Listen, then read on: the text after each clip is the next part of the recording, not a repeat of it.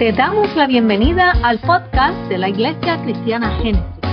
Cada semana estaremos trayendo una variedad de mensajes y reflexiones para crecer juntos en Cristo.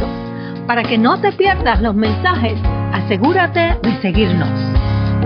El Evangelio de Mateo. Y queremos hablar de una porción de la palabra que probablemente todos conocemos. Eh, pero lo que puso en mi corazón el Señor y eh, quiero comenzar. No vamos a leer la palabra en estos momentos, la vamos a leer más adelante porque no quiero repetir lo mismo dos veces.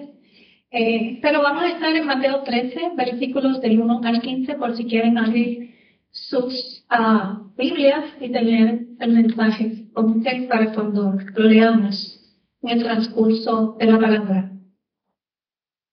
Y quiero comenzar con una oración, si me lo permiten.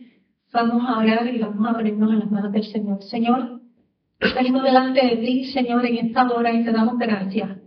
Te damos gracias por tu presencia, Señor, y porque, oh Dios, tú hablas a nuestras vidas, Señor, y que tú, Señor, nos fortaleces y, oh Dios, guardas tu pueblo. En esta hora queremos presentarte esta palabra, oh Dios, que vamos a proclamar en esta hora. Y te pedimos, Señor, que tu palabra haga el propósito para el cual, Señor, tú la envías. Porque tú eres el que habla, tú eres el que da el crecimiento, Señor. Tú eres el que toca los corazones, Padre. Y yo te pido que en esta hora, Señor, este milagro que tú haces en cada uno de nosotros, Señor, cuando se proclama la palabra viva, Señor, se lleve a cabo. Y es en el nombre de Jesús que te pedimos todo. Amén.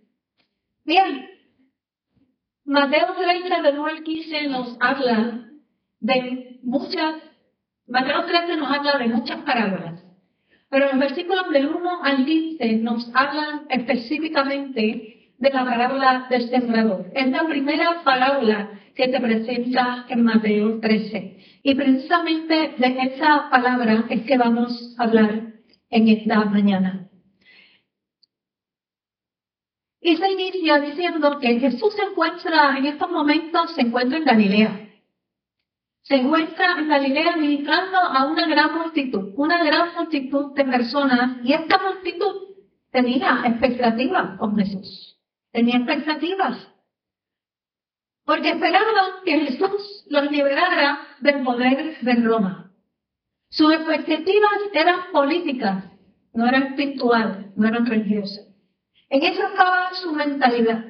En que Jesús, si Jesús era el Mesías, el Mesías iba a venir a traer la restauración a Israel.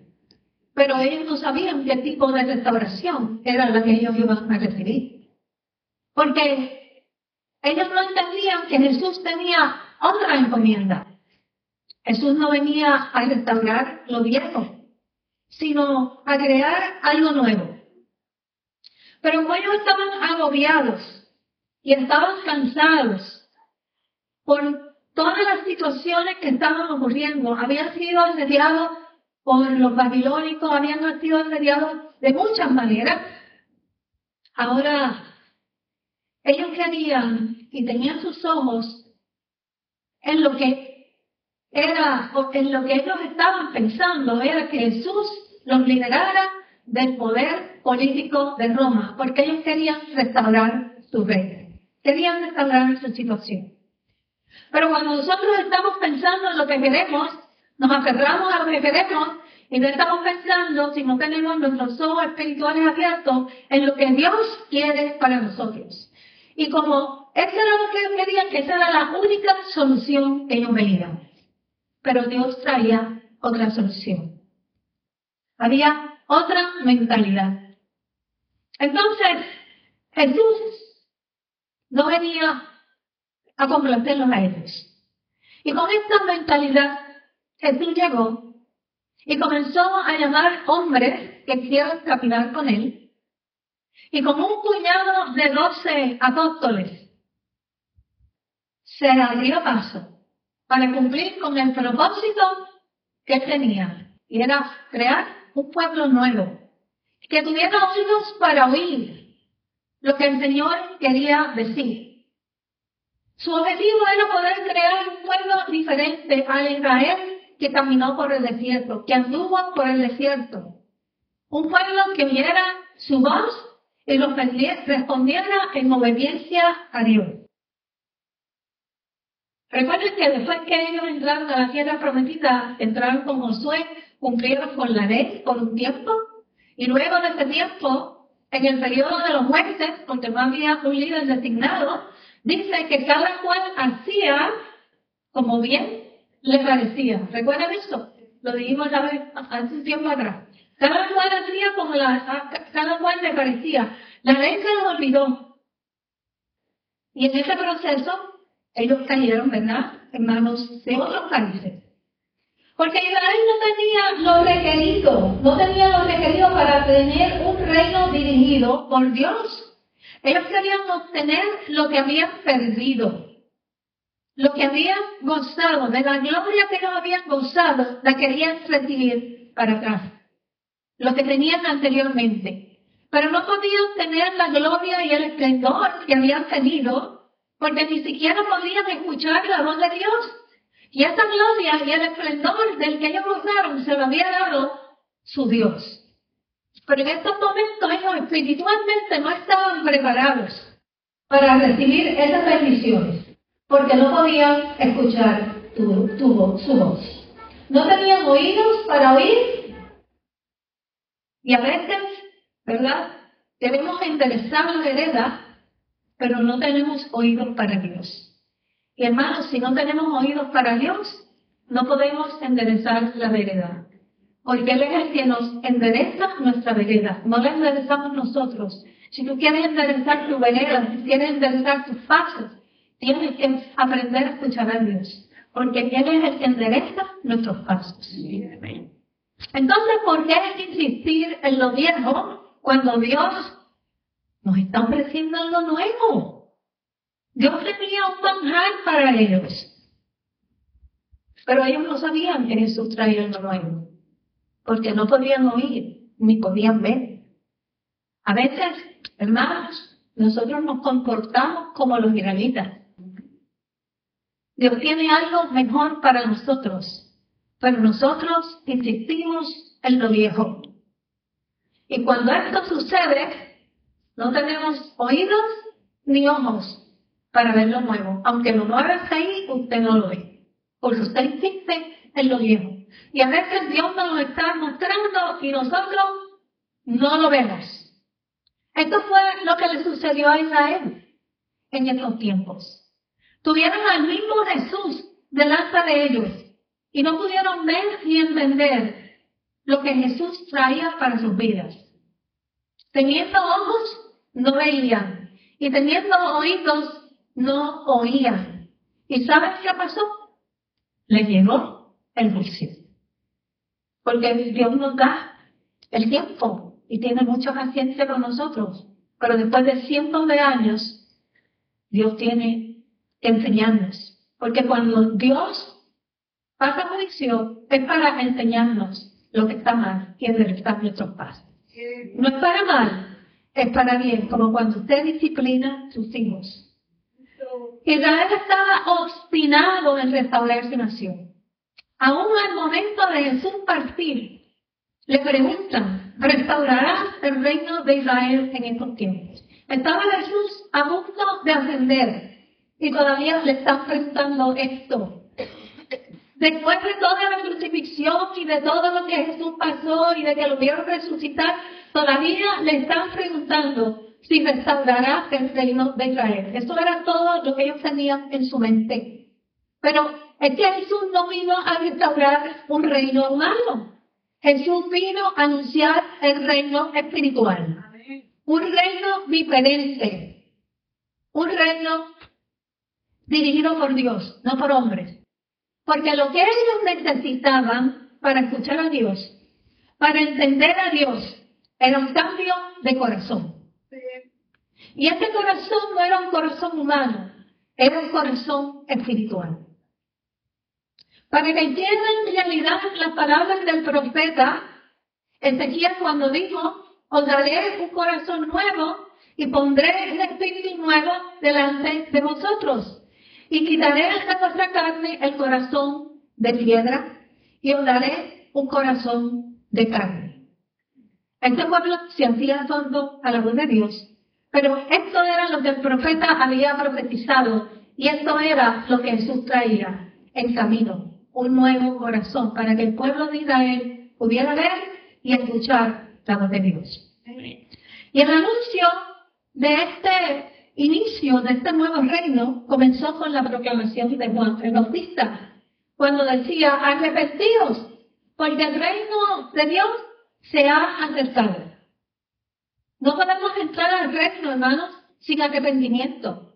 Por eso decía, arrepentidos, arrepentimiento de pecado, porque el pecado endurece nuestro corazón y los corazones endurecidos no son receptivos a la voz de Dios. Ese era el problema de Israel en estos tiempos. No eran receptivos a la voz de Dios. Y bueno, en estos momentos está buscando corazones dispuestos al cambio. Gente que está dispuesta al cambio. Y todavía Dios está buscando gente que esté dispuesta al cambio. Porque Dios es el mismo día de diciembre, ¿verdad? El mismo de ayer y de mañana es el mismo que tenemos hoy. Dios no cambia.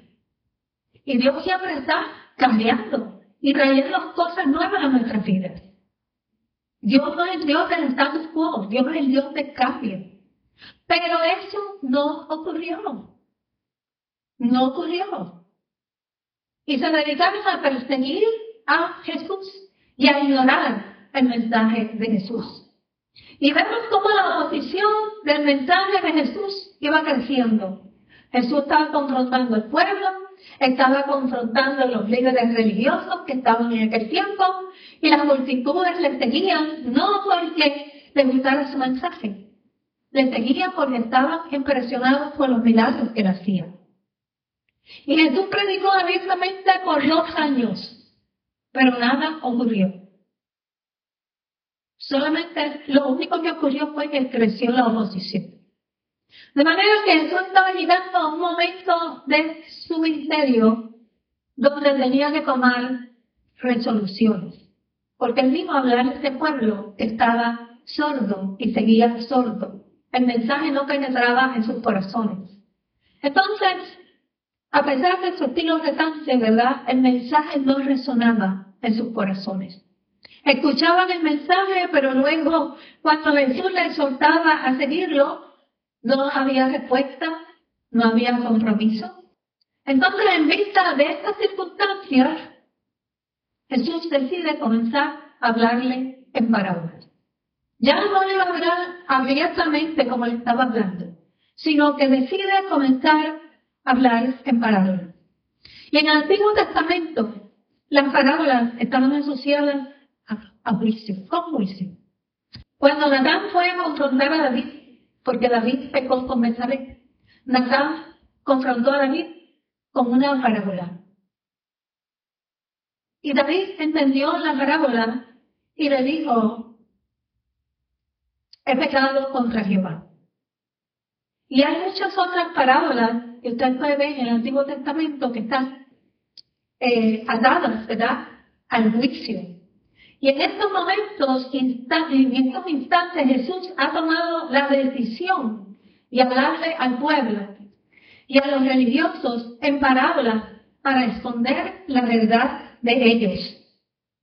Antes no lo entendían y ahora tampoco lo van a entender.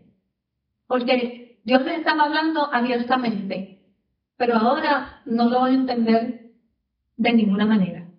Entonces, cuando los discípulos le preguntan a Jesús, ¿por qué les habla en parábolas?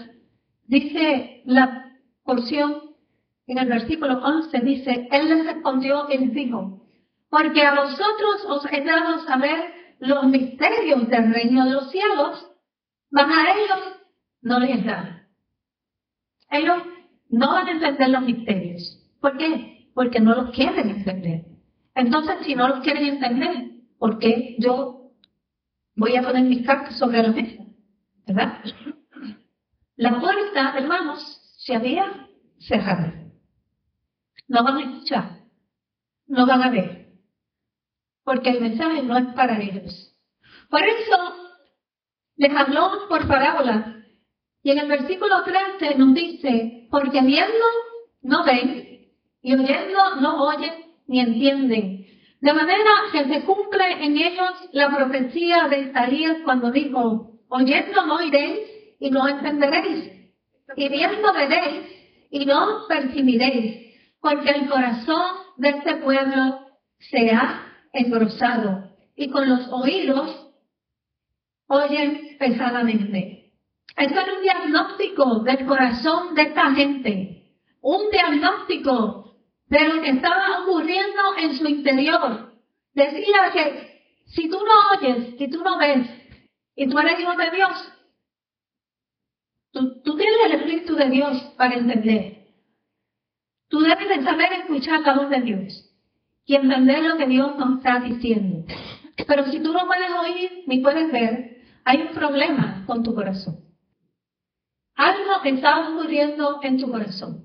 Hay algún corazón endurecido y este es el diagnóstico de un corazón enfermo. Cuando nosotros no vemos ni entendemos la voz de Dios.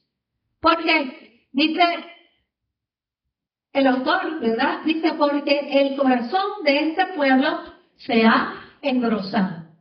Este es un corazón enfermo. Entonces el capítulo 13, ¿verdad? En el libro de Mateo, contiene una larga colección de las parábolas del reino. Estas son las parábolas. Estas son las parábolas que se dan en el capítulo 13. Y luego de explicar el contexto de este pasaje, vamos a la parábola que se encuentra en este capítulo 13 de Mateo, que es una parábola del sembrador. Estas descripciones en las parábolas del reino no nos hablan de prosperidad. Estas parábolas nos hablan, estas parábolas nos hablan de cómo es el reino de Dios, cómo es el reino de Dios. Pero no se describe el reino de Dios hablando de prosperidad, ni hablando de riqueza, como se describe en nuestros tiempos. Porque el reino de Dios no es comida ni bebida, hermanos. El reino de Dios no es riqueza ni es prosperidad, sino justicia, es paz y es gozo del Espíritu de Dios, del Espíritu Santo que vive en nosotros. Todo lo demás que usted pueda escuchar no tiene base bíblica. No tiene base bíblica.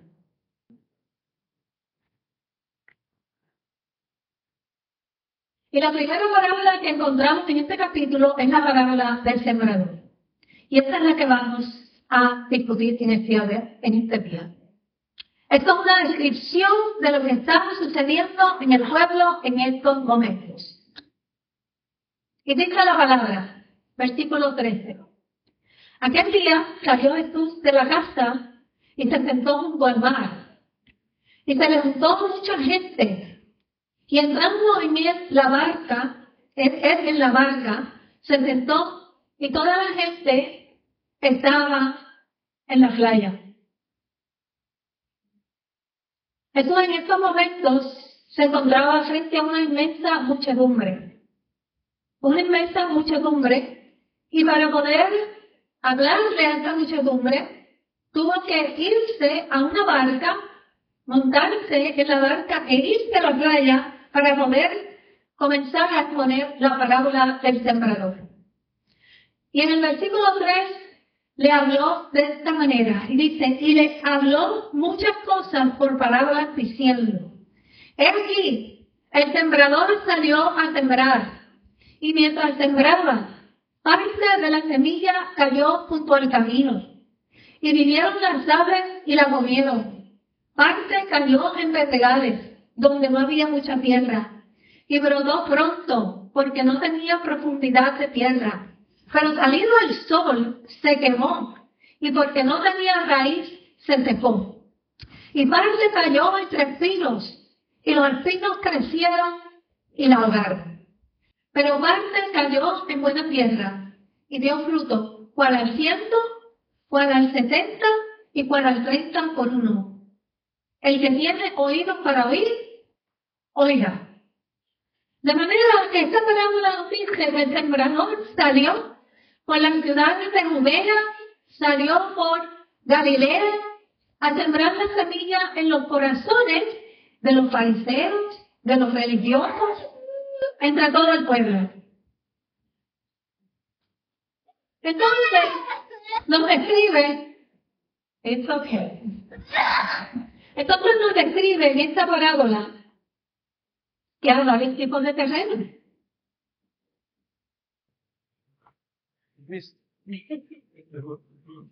Nos describe que hay varios tipos de terreno. Y dependiendo del tipo de terreno, hermanos, es que se siembra. Se siembra la semilla y la semilla germina. Las semillas no germinan en todo tipo de terreno. De manera que la semilla es el factor principal en esta parábola. El sembrador era Jesús y la semilla es la palabra de Dios. Y el terreno viene a ser el corazón del hombre. Y Jesús está sembrando esta semilla. Pero nos está diciendo que hay cuatro tipos de terreno diferentes. De manera que el énfasis de esta parábola no se encuentra en el sembrador. De hecho, el sembrador ni se identifica en la parábola. Porque el sembrador puede ser cualquiera de nosotros.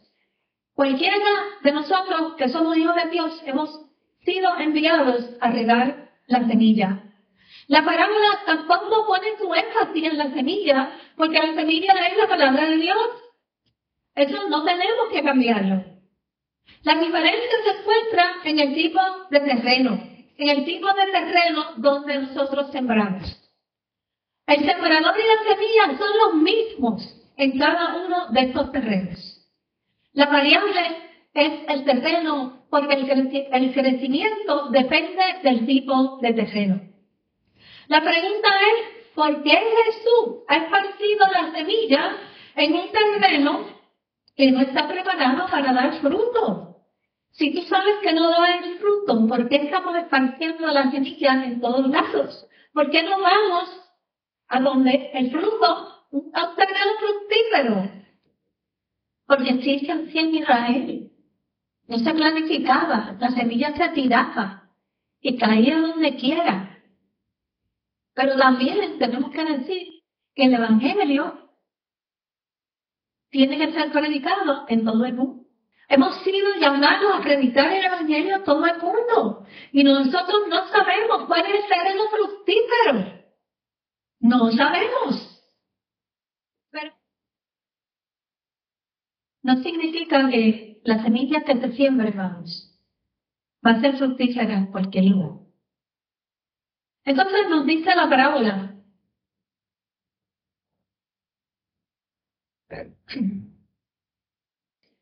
que el sembrador va a regar la semilla en cualquier lugar.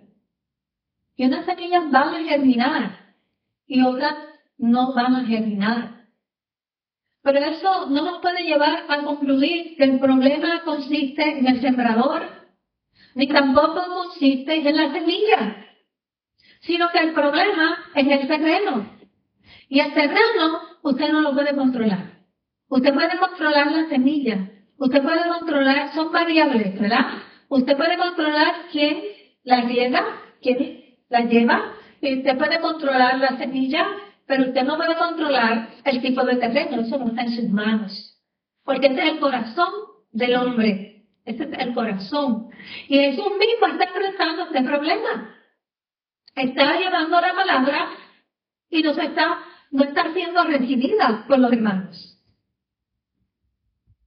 Esta parábola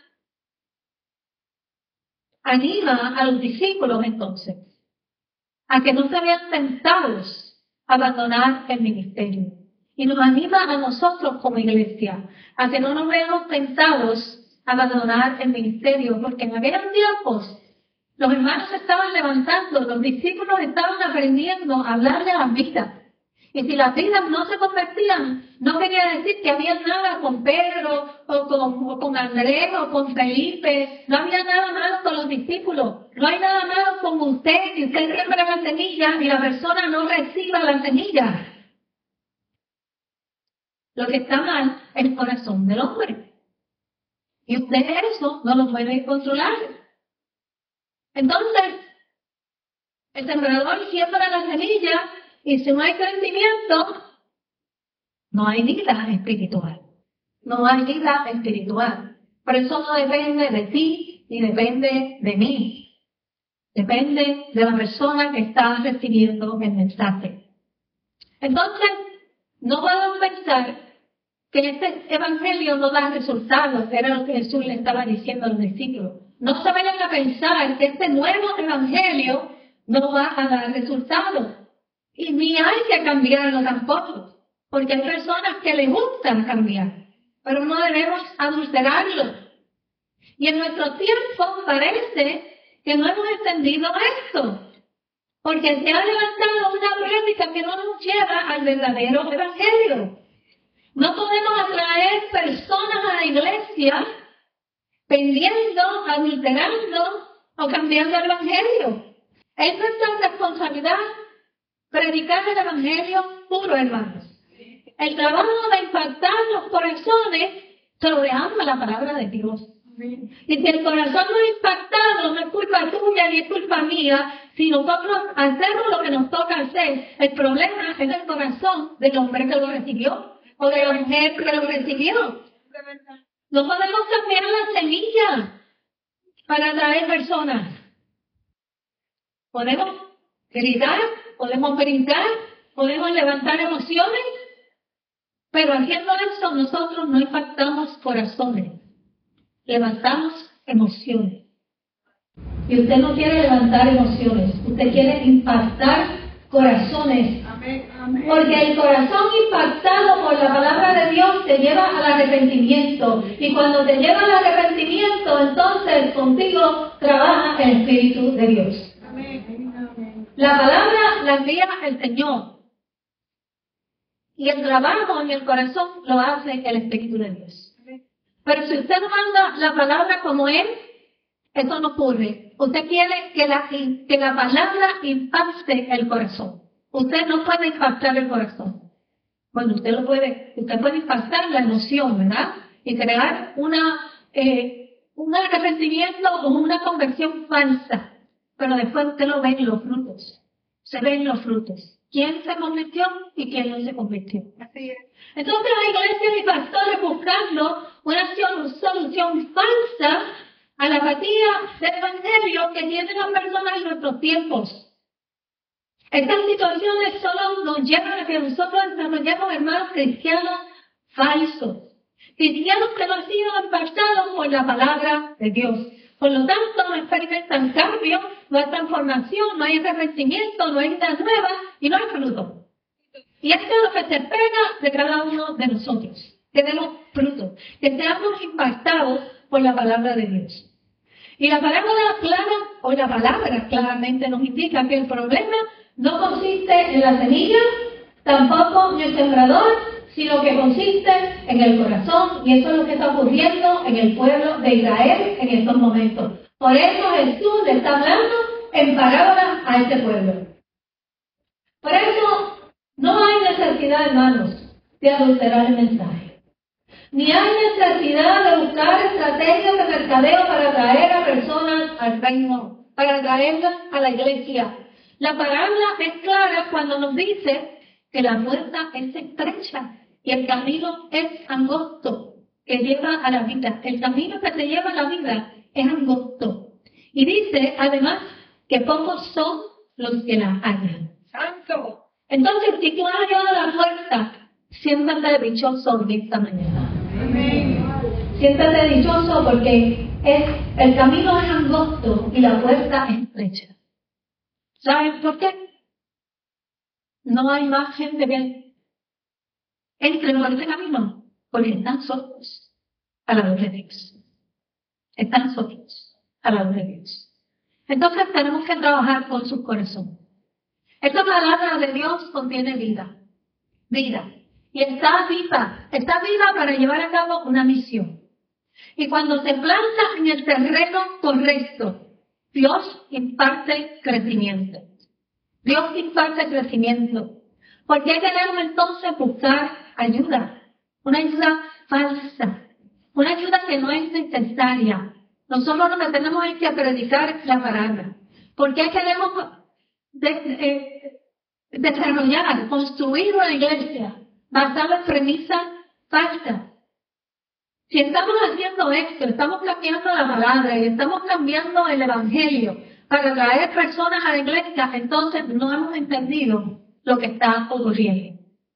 No hemos entendido que lo que da el crecimiento es lo que quien trae el crecimiento es Dios y lo que nosotros sembramos es la semilla. Y que esta semilla, que es la palabra de Dios, no debe ser adulterada. Porque en el momento en que usted adultere, ya no es palabra de Dios. Entonces, si Dios no está hablando, usted no convierte a nadie, ¿sabe? Nosotros no tenemos la capacidad de convertir a nadie. Es Dios. Por eso no la podemos adulterar. Este trabajo es el de Dios, no es el nuestro. Los cristianos falsos, los falsos cristianos, mira, ¿qué es falso cristiano? Uno que no ha impactado por la palabra de Dios y piensa que está Cristo. Hay muchos por ahí, en muchas iglesias, donde la palabra es adulterada, lamentablemente. Y donde aprendimos ellos. Pero nos han llevado a un evangelio falso. Y lo que estamos haciendo es construyendo un crecimiento falso, porque estamos en una iglesia que va a estar parada en la roca firme que es Jesucristo. Porque no estamos vendiendo a Jesús, estamos vendiendo prosperidad. Y Jesús no es el Dios de la prosperidad. Jesús predica todo lo contrario. Son ovejas fofas. ¿Verdad que es fofo? Que no tienen contenido. No son discípulos. No estamos desarrollando discípulos. Esta isla está atraída por las bendiciones y no saben lo que es morir al yo. Entonces, Jesucristo comienza, ¿verdad? A explicar los cuatro tipos de terreno en estos momentos. Porque esto que hemos hablado solamente es preámbulo de lo que vamos a explicar en estos momentos. Ahora vamos a ver cuáles son los cuatro diferentes corazones del que habla, del que habla Jesús. Y dice en el versículo 4, y mientras sembraba parte de la semilla, cayó junto al camino. Y vinieron las aves y la comieron. Las aves, hermanos, en la parábola representan al enemigo. De manera que el enemigo sabe que la semilla fue sembrada en su corazón, inmediatamente va a tratar de aceptarla, a tratar de retenerla. Esa semilla que cayó en el camino nunca penetró en el terreno. No hubo convicción de pecado, no hubo arrepentimiento, no hubo autoexaminación, no hubo nada. Esta es la persona que escucha la palabra, pero no hace nada con ella no la pone en acción, no la aplica a su vida, porque son para personas indiferentes a la verdad espiritual.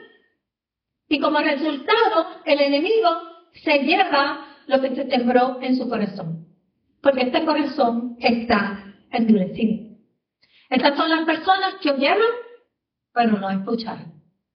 Pero entonces el versículo 5 nos dice que Marte cayó en pedregales, donde no había mucha tierra y brotó pronto porque no tenía profundidad.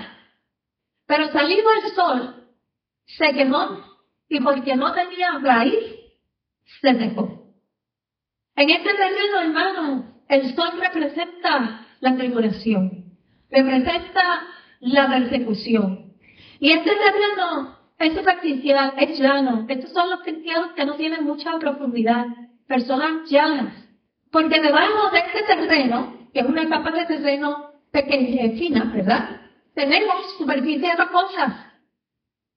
Y estas superficies rocosas se deben a nuestras experiencias de vida. Todos, hermanos, venimos a Cristo con experiencias de vida y con superficies rocosas. No se piense que usted llega a Cristo con un corazón blandito como Charlie, ¿sabe? No, eso no ocurre. Nosotros todos llegamos con experiencias difíciles y con corazones endurecidos Pero según escuchamos la palabra de Dios, el Señor va limpiando nuestro corazón y va cambiando nuestras heridas. Y ese es el cambio de transformación que nosotros vemos en nuestras vidas. Y usted lo siente y nosotros lo vemos porque hay frutos dignos de arrepentimiento. Entonces, a estas personas les gusta escuchar la palabra. La reciben con gozo. Pero, pero, son muy superficiales no profundizan en la escritura. ¿Por qué? Porque lo que hay abajo es terreno rocoso y no puede traer profundidad a la semilla. No puede atraigarse la semilla porque no hay profundidad, no hay tierra debajo. Entonces, por esto están centrados en sí mismos. No conocen lo que es la negación porque no pueden conocer la palabra a profundidad. Y como no profundizan, no resisten las pruebas. Dice que cuando salió el sol, se quemó y porque no tenía raíz, se secó. No pueden resistir la prueba, porque tan pronto la prueba llega, se queman. Y el gozo que tenían se desvanece. ¿Por qué? Porque gozo es temporal, porque lo que tuvo fue una conversión emocional. Son las personas que se mueven por emociones. Se comportan de acuerdo a sus emociones. Y entonces cuando la prueba llega se deshacen. Porque no tienen una fe firme. No, fue, no tienen una fe inconmovible. El Evangelio, hermanos, es duro. Jesús nos habla con dureza. Dios es amor pero también es fuego consumido. Y nosotros tenemos que saber que lo mismo que pasó Jesús es lo que vamos a pasar nosotros. Pero lo único, ¿verdad? La diferencia es que Dios está con nosotros en medio de la prueba, como Dios estuvo con Jesús en medio de la prueba. Esa es la diferencia. Esa es la diferencia con nuestro Dios. La manera que Jesús nos habla con crudeza. Es duro. Pero nuestro trabajo es llevar a las personas a entender el Evangelio, porque saben que Jesús nos mandó a ser discípulos. Y si tú vas a ser un discípulo, tú tienes que aprender a llevar el mensaje de manera que la persona lo entienda y entienda lo que es la conversión en Cristo, para que pueda encauzar su fe correctamente. Si nosotros no llevamos el mensaje correcto, entonces no podemos discipular. Si la persona se convierte a través de una emoción, esto es un cristiano falso. Nosotros no podemos llevar a la persona a emocionalismos, porque el trabajo de transformación no se va a dar en su vida. Tenemos que penetrar la mente para que se convierta con el corazón, no con emoción. Y a veces no vemos frutos y nos cuestionamos si realmente están convertidos. Por eso no tienen ninguna raíz, ninguna raíz firme en ellos, porque nunca experimentaron a Dios ni la profundidad de la palabra de Dios. Entonces la palabra, el versículo 7 dice, y parte cayó entre espinos, y los espinos crecieron y la ahogaron. Este es el corazón en donde están ocurriendo muchas cosas a la vez. Una persona demasiado ocupada. Una persona que quiere estar bien con Dios, pero también quiere estar bien con el mundo. Como el joven rico que le preguntó a Jesús que qué tenía que hacer para dar la vida eterna, y Jesús le dijo que vendiera todas sus posesiones y que lo siguiera. Pero cuando se dio cuenta de lo que tenía que hacer, se fue triste. Se fue triste porque tenía muchas posesiones. Él no quería dejar lo que tenía para irse tras Jesús.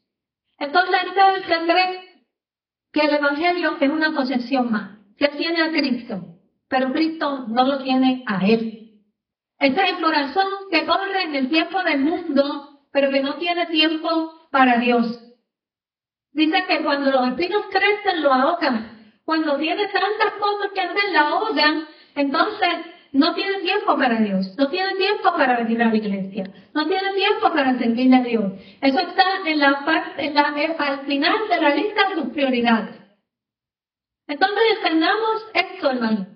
El pecado vino a nuestras vidas porque nosotros quisimos escoger entre dos opciones. Dos. El bien y el mal. ¿Verdad? Tuvimos dos opciones. Y Dios te quiere sacar del pecado, pero para sacarte del pecado y llevarte a la vida cristiana, solo podemos tener una opción. Y esa es nuestra obediencia a Dios. Si tú obedeces a Dios, tú vas a caminar por el camino estrecho. Pero si tú quieres participar de los dos mundos, tú no vas a tener comunión con Dios. Porque no hay tal cosa como servirle al mundo y servirle a Dios. Si tú le sirves al mundo, tú no le sirves a Dios. Eso está en la mesa de nosotros, porque para Dios eso no es aceptable. Dios es radical en su fidelidad. Es o todo o nada. No te vayas a confundir. Santo. Lo puedes hacer y te vas a engañar a ti mismo. Porque para Dios eso no es aceptable. El versículo 8 dice, pero parte cayó en buena tierra dio fruto al cual ciento, al cual setenta y al cual treinta por uno. Y dice, el que tiene oídos para oír, oiga. Este es el secreto de la persona que está dispuesta a humillarse, hermano, que está dispuesta a hacer la voluntad de Dios, que se contamina, que se arrepiente, que tiene transformación de vida, que desea que los frutos de Dios se vean en su vida.